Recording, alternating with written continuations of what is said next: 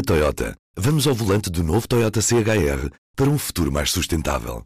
Se esse também é o seu destino, escolha juntar-se a nós. O novo Toyota CHR, para além de híbrido ou híbrido plug-in, incorpora materiais feitos de redes retiradas do mar. Assim, foi pensado para quem escolhe ter um estilo de vida mais ecológico e consciente. Cada escolha conta e escolher o novo Toyota CHR é ir mais além pelo planeta azul. Saiba mais em toyota.pt. Este é o Poder Público, a semana em debate pela secção de política do público. Olá, este é o Poder Público. Estamos a gravar a 17 de setembro de 2020. Eu sou Helena Pereira, comigo está a Ana Sá Lopes. Olá. A Sónia Sapage. Olá. E o Luciano Alvarez. Boa tarde. Esta é uma semana animada com uma remodelação, polémicas sobre futebol, parece que recuámos 20 anos, e troca de acusações na campanha presidencial. Vamos começar com a, com a mini remodelação. Uh, uma remodelação de secretários de Estado, em que a maior surpresa é a remodelação de, uma secretária de Estado da Saúde, Jamila Madeira, uh, numa altura recordando uh, a frase de, de, António Costa, que dizia que no, no, meio de uma guerra não se muda generais. e Ana Sá Lopes, começo por ti. o que é que se passou para esta surpreendente mudança nesta altura? É uma mudança de facto surpreendente, até porque a própria não queria abandonar o governo e, e, nós não sabemos ainda de custo contornos como é que tudo se passou, mas sabemos apenas que a ministra, aliás, publicámos isso ontem, que a ministra quis mesmo que a sua secretária de Estado adjunta saísse. Portanto, aparentemente, a ministra não estaria satisfeita com o trabalho, com o trabalho de Jamila Madeira, não, não sei se foram questões mais pessoais, questões mais de cumprimento do mandato, do, do, do cargo para o qual foi nomeada, mas claramente Uh, a questão de, da batalha não me. Ou seja, não, não acho que não se possa mudar generais no meio da batalha, às vezes é útil, deste tipo de batalhas. Eu não estou a falar de questões militares, que aí não percebo mesmo nada, mas acho que dizem que não, que não se deve mesmo. Mas neste tipo de batalha não parece errado quando se, se conclui, e a concluir, pelos vistos a ministra concluiu assim, que há um erro que há um erro numa nomeação que é errada, mudá-la. Eu acho que isso é melhor mudar do que insistir no erro. Eh, neste caso, só há uma coisa que publicamente eu só posso falar de pessoa, enfim, que assisto de fora, não, não, não, não, não acompanho de muito perto a área da saúde para perceber completamente uh, as pequenas vicissitudes do termo. Mas publicamente a imagem de António Lacerda Salles era muito mais forte que Jamila Madeira. Eu acho que isso nós fomos assistindo ao longo destes meses de pandemia, isso é um facto. Agora, dizes porquê? É evidente que Jamila Madeira também fez muitas conferências de imprensa, mas eh, na minha cabeça está a ministra e o António Lacerda Salles, não está a Jamila Madeira. Isso. Agora, me perguntares porquê? Porque, olha, porque é assim mas eh, de facto houve ali um desentendimento, que aliás é comum nos governos, não é? Entre ministros e secretários de Estado, acontece, a coisa não correu bem, também percebo, quer dizer, que Jamila, pronto, veio, veio publicamente manifestar a sua revolta por uma solução que não desejava, claramente, e acho que está no seu direito perfeito de fazer isso. Mas... Aqui há uns tempos, quando, quando Margarida Marques abandonou o governo, o secretário de Estado de Santos Silva também foi semelhante. O ministro terá pedido a cabeça dela, por assim dizer, e, e, e a secretária de Estado não se ficou e, e, assumiu publicamente que tinha ficado surpreendida com claro. isso. Portanto, já, já não é a primeira vez, não é? Há precedentes, há precedentes, há precedentes. E acho muito bem, acho muito bem que as pessoas digam, que não tenham que enfim, esconder todos os estados de alma que vão tendo. De facto, o António Lacerda Salles já era, ou pelo menos já funcionava como o secretário de Estado adjunto. Ele, ele era muito mais o braço direito da, da ministra do que a Jamila Madeira. E, e na, na, orgânica do governo, a Jamila é que era o braço direito, porque a Jamila é que era a secretária de Estado adjunta. Uh, ela até esteve envolvida em coisas importantes, porque eu lembro-me que era a Jamila que estava a negociar as compras à China, quando vinham os, eh, aqueles aviões cheios de ventiladores e cheios de uma data de coisas, era ela que estava a gerir essa, essa pasta, mas é verdade que esteve sempre no backstage.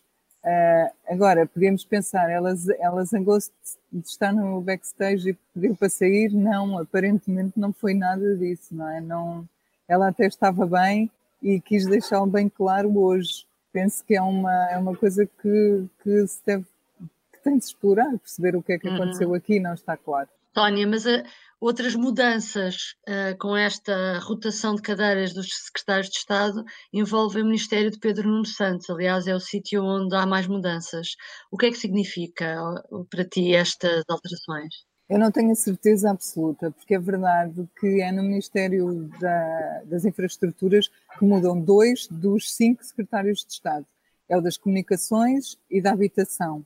Uh, e os dois passam a ser ocupados por duas pessoas que já foram ambas chefes de gabinete do ministro Pedro Nuno. Isso pode significar uma de duas coisas. Ou que Pedro Nuno está a reforçar a, a, cota dos seus fiéis no governo e, portanto, sai fortalecido nesse aspecto, está a conseguir pôr pessoas, porque repara, a Ana Pinho era uma secretária de Estado, a habitação era uma secretaria de Estado que vinha de outro ministério, portanto, ele herdou, não teve propriamente capacidade de escolha. E agora ele finalmente escolhe uma pessoa uh, da sua confiança.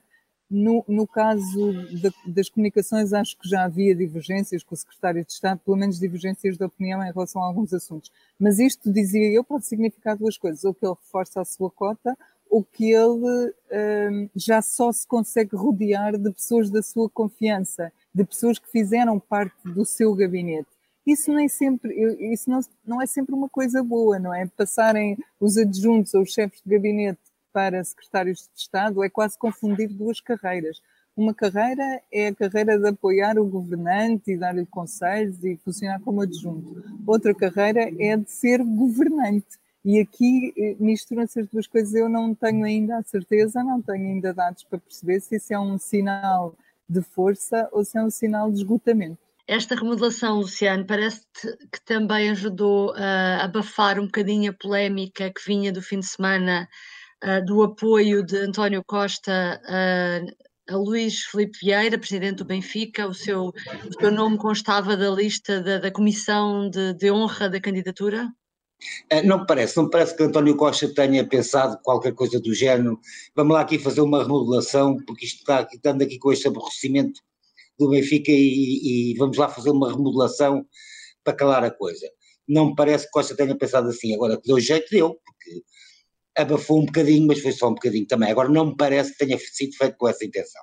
Acho que era demasiado burrice, era, uma, era, era até um bocado estúpido se fosse assim, não é? Criou algum incómodo esta questão do apoio de António Costa mesmo no governo? Eh, esta quinta-feira, a Ministra da Justiça, a Francisca Van Dunen, veio comentar o caso com uma frase eh, muito interessante a dizer que em matéria de paixões cada um tem o direito à sua contradição íntima. Seja lá o que isso quer dizer, que eu já estou farto de pensar o que é que isso quer dizer. É uma frase bonita, não é? é bonita, não é dela. Mas foi utilizada não quando é dela. descobriu a filha eh, que, que o Mitterrand tinha tido uma filha fora do casamento. O que realmente, repara, eh, faz sentido.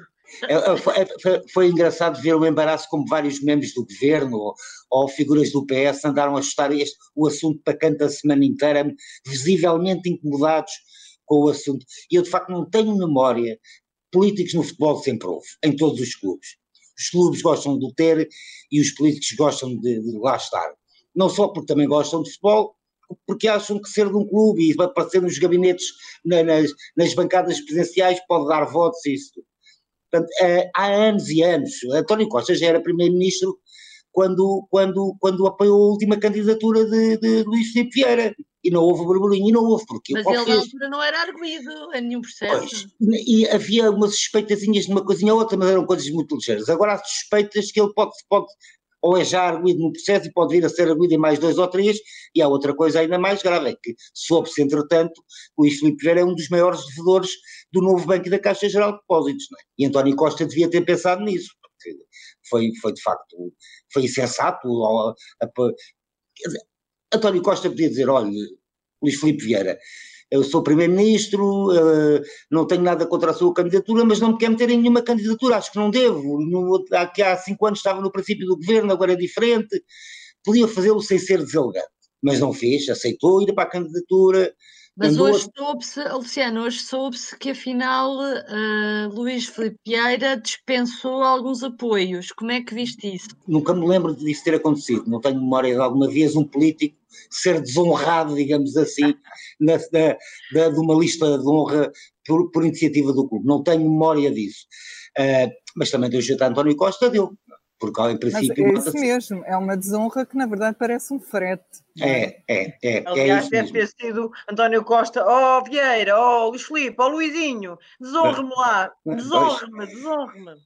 Pá, achas, não tenho muito difícil não, não tenho que memória... alguém não tivesse mandado um recado ao Luís Filipe Vieira, ou então estou a ver isto já com olhos muito conspirativos. Eu não tenho memória de alguma vez ter visto isso, isso ter, isso, ter, isso ter acontecido e não há quase candidatura presencial, seja do Benfica ou do Carcavelinhos, que eu dou do respeito do Carcavelinhos, que é um, sendo um clube pequeno, é um grande clube, que tenha expulsado uh, um político, um vereador da Câmara, um presidente de Câmara, um presidente de junta de freguesia, porque ele de repente ficou incomodado. Pronto, é como diz a Ana, é uma desonra. E Marcelo Rebelo de Sousa também não achou uh, muito conveniente, não é, Ana? Uh, deu, pratica, deu praticamente, não, uh, eu acho que foi quase uma coisa inédita. Uh, quando, quando foi questionado pelos jornalistas sobre este caso, ele próprio fez questão de dizer, com cinco dias de antecedência, a agenda das reuniões semanais, dizendo que era assunto que iria pedir explicações ao Primeiro-Ministro. Uh, foi duro. Foi, foi, muito foi, duro. foi, muito inédito, muito duro. Foi inédito e muito duro, e aliás, duro perante as as relações bastante simpáticas e agradáveis que os dois têm mantido. Marcelo foi mesmo muito duro. Bem, eu estou-me a lembrar que, obviamente, no caso dos incêndios de Pedrógão, dos incêndios, ele foi terrível e teve talvez a mais eh, enérgica ação de todo o seu mandato. Mas aí justificou-se, não é? Sim. Neste caso também acho que justifica, embora não estou a comparar. Obviamente estamos a comparar uma questão absolutamente grave com outra questão uh, politicamente grave, mas, mas aqui até pode haver até pode haver aqui uma quebra de lealdade institucional, não é? Porque não. um presidente divulgar uma agenda de um encontro privado também não, é, não é muito normal. normal. Querida, é, então, é um é encontro eu... das quintas-feiras, não acho que seja assim tão privado. Eu acho que Marcelo teve bem. Eu acho que Marcelo teve bem. Foi uma pressão, não há outra maneira de ver a coisa. Que foi o, o presidente a pressionar o primeiro-ministro a resolver um problema antes de quinta-feira. Mas não fez bem, teve pressão, bem, leu, foi... leu o clamor popular, leu bem. Acho que Marcelo, por acaso, nisto esteve muito bem. Sinceramente, foi, acho que esteve bem. E outra coisa. Se não resolverem isto até ultimato, mas, mas Marcelo teve bem por outra razão não foi só é, ele próprio já foi convidado lá para, aquele, para o clube da, de, Braga, o Sporting Braga, de Braga, Braga, Sporting de Braga. Dele, Sporting de Braga, e não aceitou. Portanto, ele tem, apesar de tudo, vá lá, um currículo um, um bocadinho melhor neste, nesta história. Eu acho que ele teve, ele leu, leu. Marcelo é muito bom a ler, não é? Não é à toa que é o comentador político mais famoso, além de Presidente da República. Agora, mas e já agora, quando deixar, quando deixar Belém, volta ao comentário político agora também não deixou de falar para o seu eleitorado de direita, não é? Com esta maldadezinha, então, ao mesmo tempo falou para o seu eleitorado de direita. É? Falou para o seu eleitorado de direita, mas também para, seu, para muito do seu eleitorado de esquerda, Sim, de esquerda é centro-esquerda, porque eu acho é que este, este clamor foi completamente transversal. A Catarina Martins falou nisso, é uma das pessoas que também criticou muito duramente. A Catarina falou, a Catarina Martins falou, o PCP teve uma reação um bocado enrolada, malta do PS. Sim, então, sim. nós vimos Vimos eh, o ex-deputado Renato Sampaio, que tu citaste na peça que escreveste no Sim. sábado, Luciano. O Renato Sim, Sampaio duro, não diz duro. mal do governo uh, de qualquer maneira, apesar de já não ser deputado, mas não é costume. Olha, foi uma atrapalhada à moda antiga, como se costuma dizer. E foi resolvida aos 90 minutos.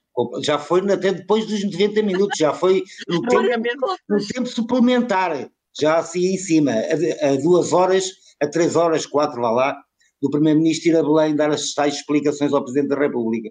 Exatamente. Imagino então, que agora chega lá e diga que está tudo resolvido. Ah, agora vão dizer fui que desonrado, não... fui desonrado. Fui desonrado. Sónia, aqui eh, uma das pessoas, falavas do, do PS, uma das pessoas primeiro criticou António Costa foi Pedro Adão e Silva, ex-dirigente do PS, que diz que realmente isto mostra que os políticos ainda não aprenderam a lição Será que agora, depois deste episódio, mais um episódio e deste fecho, uh, daqui para a frente aprenderão a lição? Será que é preciso fazer alguma mudança em alguma, algum código de conduta, alguma lei de incompatibilidades? Como é que vês isto para o futuro? Eu acho que isto é exatamente aquela contradição íntima de que fala a Francisca Van Dunen e só se resolve intimamente, cada um resolve os seus problemas. Acho que não adianta ter nenhuma lei para determinar estes, estes assuntos, porque o, o genérico está na lei, a ideia genérica de que tu não podes Uh, não podes aproximar-te de uns porque dás, podes dar a entender ou aceitar favores de uns ou presentes de outros porque podes uh, ferir a tua independência. Essa, essa ideia está, está na lei. Portanto, se não podes aceitar um presidente, também não deves entrar numa comissão de honra, porque eh, a ideia é a mesma, não é? Tu não queres é ser acusado de, no futuro, tomares uma decisão em que pode parecer que estás a favorecer aquela pessoa. Muito mal comparado, porque obviamente seria para mim mais grave é a mesma coisa que eu, como editora de política, aparecer na comissão de honra de um candidato presidencial. Isso é proibido por lei? Não, porque eu, como jornalista, continuo a ter eh, os meus direitos de cidadania e de eleitorais, mas ao mesmo tempo não, é um, não era nada aconselhável. Portanto, eu acho que isto tem, tem mesmo de partir de cada um. Apesar disso, não acho que seja uma coisa pessoal que não interessa a ninguém da vida pessoal, não é só isso cruza as duas vidas, cruza neste caso a vida política com a vida pessoal. E, e seria, uh, pá, seria muito bom se se conseguissem separar totalmente as duas coisas. Um político não se mete nessas questões de futebol, não, não, tem, não tem ganho nenhum, não há vantagem nenhuma. Não, para mim, houver, eram coisas separadas à nascença se eu mandasse, não era pois, só, só, só, que, só que os políticos acham que tiram proveito por, por ter ligações ao futebol. Outro dia o Fernando Dina disse uma coisa muito engraçada. Os anos após o 25 de Abril, uh, o Fernando Dina lembrou isso, os políticos diziam que eram todos da Académica, que a Académica era, era um clube quase amador, constituído só por jogadores estudantes, tinha, tinha tido um papel muito forte na, na, na crise estudantil, e, portanto, eles diziam todos que eram da Académica porque achavam que dissessem que eram do Sporting, os do Benfica não votavam deles, ou vice-versa, não é? Mas a determinada altura, já a nossa democracia estava a entrar na, na, na idade adulta, uh, provavelmente os marqueteiros da política acharam que não, que essa era uma estratégia errada e que eles tinham que estar. E eles passaram a estar, passaram todos a dizer que eram do Sporting, do Porto, do Braga e por aí afora, não é? E a encher, e a encher as, as bancadas presidenciais sempre podem haver um jogo. O que também não é normal, porque os políticos também podem gostar de futebol, não é? Mas a verdade é que muitos deles vão porque acham que isso lhes dá votos, que isso os torna mais populares, não é? É, mas é diferente de integrar uma comissão de honra, Sim, não é? claro, Isso é claro, diferente, pode ser um jogo de futebol, sem dúvida claro, não... É, Mas eu concordo dúvida. com o Luciano. Acho que se pode não ir para o, para o gabinete, não é gabinete, para, o, para a bancada, a bancada presidencial. A bancada presidencial. Sim, sim. Por exemplo, há, há, uma coisa que provavelmente as pessoas não se, não, não se, não se Eu nisso gosto do Rio e ninguém me ouve a elogiar Sim, é verdade, Rio. é verdade. Uh, agora, eu lembro uma coisa, por exemplo, em duas ou três ocasiões, em, em, em tempos eleitorais, eleitorais, campanhas eleitorais, o Luís Filipe Vieira apareceu em jantares do PCP. Ah, sim, o Jerónimo, o Jerónimo. E o PCP é não expulsou. É verdade, é verdade. Não expulsou, porque o Vieira também, porque provavelmente acham que ter o Vieira, o presidente do grande clube, Sport Lisboa e Benfica, no jantar de encerramento na campanha, ou noutro qualquer, também dá votos, não é? Mas deixa-me aqui só introduzir uma coisa, Luciana. Há aqui uma coisa diferente desta vez. É que este caso também pois. tem a ver com casos de justiça, ou pois, não? Pois, pois, Porque pois. o Luís Filipe Vieira já não é o mesmo dessa altura. Ora bem, aí é que foi, aí é que foi o erro do Costa. Eu recordo-me, por exemplo, quando foi o caso do Vale Azevedo, antes de Vale Azevedo entrar em desgraça, a bancada do Estado da Luz também era, estava cheia de políticos. E assim que o Vale Azevedo começou a entrar em desgraça, desapareceram todos. Enquanto o Vale Azevedo lá estava, não se mais lembrava. um político. Ah, mas lembro-me eu, não se viu mais um político naquela bancada, não é? Há cinco anos, quando Costa apoiou, apoiou entrou na lista de honra de Vieira, não havia as suspeitas que há hoje sobre o seu presidente do Benfica. Mas a Isso verdade já é não que. se chama paixão, já se chama interesse. Ah, pois claro, pois claro, é, é, na vida também é assim muitas vezes, não é? Mas lembro-me bem disso. Agora, uh, António Costa devia ter pensado nisto e não pensou. Até ser, até ser julgado e culpado de alguma coisa, o senhor Luís Filipe Vieira é inocente. Mas que há suspeitas, há mais bruxas, né? lá vai. Esta semana tivemos também uma entrevista da, da candidata presidencial Ana Gomes, que também criticou muito duramente esta ligação política-futebol.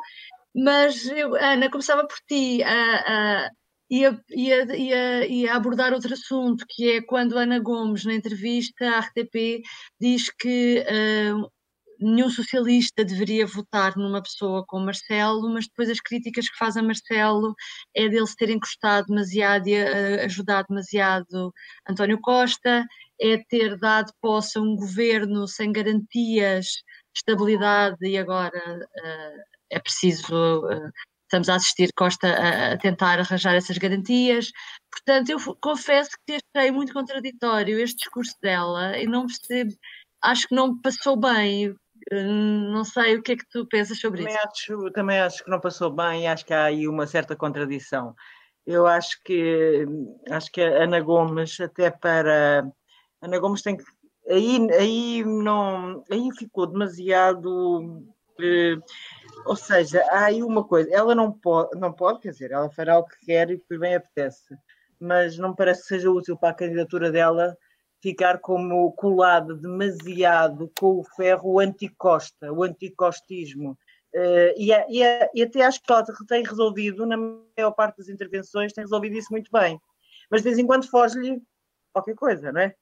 Uh, e aí eu acho que ela, que ela, ela, ela de facto aí escorregou. Uh, porque não é, quer dizer, é, ao criticar Marcelo por ser demasiado um presidente, quer dizer, o eleitorado do PS, o que gosta em Marcelo, o que gosta em Marcelo, e nós sabemos que o, há muitos socialistas que não se identificam com Marcelo Rebelo de Sousa e que precisavam urgentemente de outro candidato, e esse candidato poderá ser Ana Gomes, como, enfim, até o Pedro Nuno Santos chegou a dizer isso, que se não houvesse ninguém do PS, votaria no, no PCP, um candidato do PCP ou no candidato do Bloco de Esquerda. Portanto, muito, uma parte dos socialistas, mas há outra parte que se revê em Marcelo. Eh, portanto, aí, quer dizer, aí está quase a dar um argumento para que para a parte do eleitorado socialista seja Marcelo. Pois, ok, é muito simpático o governo, é muito agradável. Uh, achei que realmente ela não teve. Eu até acho que aquela entrevista que ela deu ontem à RTP correu-lhe genericamente muito bem. É, é, acho que as intervenções dela a própria intervenção do lançamento da candidatura, tem estado a correr bem. E ela tem, e, mas de facto, de vez em quando, essa aí não correu, essa aí não correu claramente, porque aí o que ou se ia exigir, ou exigir uma ou, ou, uma coisa ou outra, não é? Não, as duas juntas não, não, não, não, não funcionam. Tem que, tem que arranjar um Aliás, eu acho que tanto eu posso perceber, mas eh, tanto Marisa Matias como Ana Gomes partiram de um princípio de que a, a candidatura de Marcelo Rebelo de Sousa foi boa, foi positiva, foi uma coisa melhor do que anteriores presidentes da República de Direita, suponho eu, porque eu não ouvi estas palavras no quando nunca, Catar estava em jogo. Nunca, não, nunca ouvi da parte de ninguém de esquerda uma simpatia destas quando portanto, elas próprias deram espaço a Marcelo. Uh, nós podemos dizer, ok, está bem, o uh, que é que iam dizer? Realmente acham isso? Pois, claro que acham, mas, mas abrem o espaço. Elas são candidatas contra um presidente da qual fazem uma avaliação altamente positiva. E esta é a dificuldade delas, e vai ser a grande dificuldade desta campanha, vai ser perante o Presidente, e aí essas contradições, e que vão existir muitas dessas contradições ao longo desta campanha. Vai ser parte... interessante, exatamente, ver como é que Provável, provavelmente o Sr. Presidente da República até vai dizer também que elas são ótimas candidatas. Claro, claro. Oh, bem, nós conhecemos o Presidente Acredito. da República, já mandou, bem, mandou flores, mandou flores, não, não, não, não flores físicas, mas já sim, deve ter feito, já deve ter mandado os parabéns ou qualquer coisa assim. Luciana, entretanto, o PS já disse que vai decidir em outubro a sua posição sobre as presidenciais. Ou seja, vai decidir antes de sabermos oficialmente se Marcelo é candidato ou não. Isso significa que vai deixar tudo em aberto e cada um faz como quer. É se, for preciso, se, for preciso, não, se for preciso, adia-se mais um bocadinho. É? Adia-se mais um bocadinho, arranja-se ali uma, uns, uns, esquemas, no, no bom sentido da palavra, para adiar mais um bocadinho, para ver se, se o professor Marcelo avança então, mas todos nós imaginamos que a posição do PS vai ser dar liberdade ao, ao, ao, aos seus militantes, aliás as conversas para aí andam já, dão, já todas indicam isso. E também acho que António Costa vai ter uma simpatia para, com a candidatura da Ana Gomes. Há de ter, não lhe ficava bem se não tivesse. Não é? Quer dizer, não vai abraçar a candidatura da Ana Gomes, não vai dizer vote Ana Gomes, mas vai ter uma palavra simpática, há de ter uma palavra simpática para Ana Gomes também, porque ficaria mal também não ter. Dá-lhe dar assim uma faladazinha pequenininha, assim uma questãozinha, assim só. É? Mas até parece óbvio para as declarações de vários dirigentes do PS que essa vai ser a posição que o PS vai tomar. É, cada um vota onde quer. Uhum. Aliás, a Ana Catarina, Ana Catarina, secretária-geral adjunta, Ana Catarina Mendes, eh, naquela intervenção no programa que tem o um nome tão parvo que eu tenho Circulatura do quadrado. Circulatura do quadrado, que é uma coisa que não existe. Eh, Ana Catarina Mendes, que teve uma intervenção em que tentava não dizer nada, nomeadamente não se pronunciar relativamente ao avanço de Ana Gomes, mas disse isso. A única coisa que ela disse foi: a única coisa que eu posso garantir é que o PS vai, com quase certeza, dar liberdade de voto, e de facto é. O que, que mais? Da outra vez estavam quase, quase, quase a dar o apoio a Sampaio da Nova quando apareceu a Maria de Belém e ficaram aflitos. E acabaram por não haver, não ter acontecido o apoio formal a Sampaio da Nova e ficou para lá tudo dividido e não sei o quê. Pronto, e agora, e agora era, era, era para ser Marcelo, mas pronto. Exatamente. Eu gostava de saber é quando é que vem o Presidente da República outra vez para o PS. Bah, não sei. Deve ser António Costa. Nas próximas agora, eleições. 2000, nas outras a seguir. Nas outras a seguir, portanto estamos 2021 mais 5, 2026. Nessa altura Ana Gomes ainda é uma rapariga nova para avançar outra vez.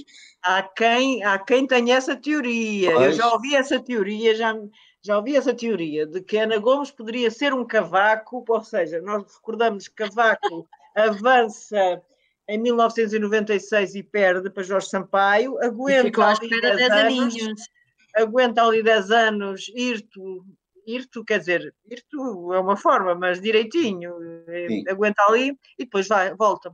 Mas não sei, não sei se isso será possível. Ana Gomes tem 66, fui agora ver, portanto, significa que de, 66, ah, daqui a 5 teria 71, portanto, é mais novo do que o, do que o Marcelo agora. Tudo Exatamente. depende, acho eu, do resultado que ela conseguir ter. É? Claro. Tudo depende da marca uh, com que sair e 14% não, não é mau, não é maravilhoso, é, mas não é mau. Nessa entrevista à RTP, Ana Gomes até já fazia contas voltando aos tempos do Soares, com lembrando, Soares, lembrando que o Soares, quando a primeira volta com o Freitas até tinha menos 14%.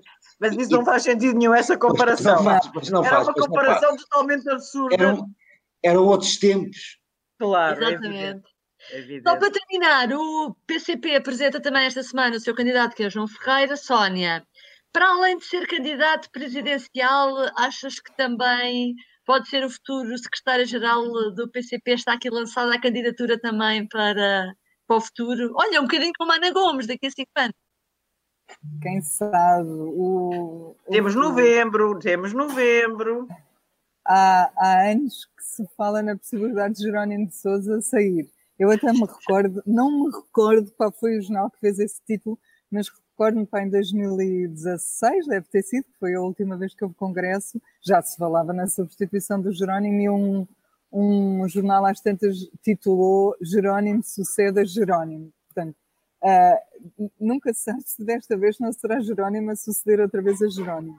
Mas se não for, um, ah, não, o João Ferreira não é o único que surge como potencial candidato a líder. Tu tens o João Ferreira, tens o João Oliveira, tens o Bernardinho Soares, uh, vai-se falando nesses nomes com alguma regularidade. Um, se calhar o que vai acontecer agora a João Ferreira é também um, um teste das urnas, não é? É um Exatamente. teste, mas o Congresso é antes das presidenciais, portanto não sei como é que eles vão resolver esse, esse problema. Se calhar ainda fica, ainda fica o Jerónimo Jerónimo é líder desde 2004, são Eu acho que é possível que fique o Jerónimo. Se eles não encontrarem uma solução que seja do agrado das mais ampla maioria do Comitê Central, e nós não estamos a ver uma solução assim óbvia. Não é óbvia, não. Não, não. não estamos a ver, a ver, eu acho. E, aliás, Jerónimo já manifestou que quer ficar. É que já pelas... Sim, ele já disse que não arrumava as pantufas, já disse que era cedo para falar uh, da liderança, da sucessão, portanto, se calhar é isso, olha. E naquela entrevista que ele nos deu, Sónia, eu, na, na Nós e a Renascença, recordo perfeitamente uma expressão fantástica que ele dizia: apostem numa tripla.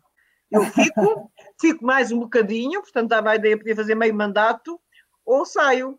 Portanto, isto quer é, dizer. É uma aposta tripla. É uma aposta tripla. Ou podem ter outra vez o secretário-geral adjunto, como já houve. Ou já houve, já houve. Carvalhas, é verdade. Isso é uma quádrupla. Exatamente, isso era uma quarta via. Bom, ficamos por aqui hoje. Obrigada por nos ter acompanhado. Até para a semana. Até para a semana. O público fica no ouvido. Na Toyota, vamos ao volante do novo Toyota CHR para um futuro mais sustentável. Se esse também é o seu destino, Escolha juntar-se a nós. O novo Toyota CHR, para além de híbrido ou híbrido plug-in, incorpora materiais feitos de redes retiradas do mar. Assim, foi pensado para quem escolhe ter um estilo de vida mais ecológico e consciente. Cada escolha conta e escolher o novo Toyota CHR é ir mais além pelo planeta azul. Saiba mais em toyota.pt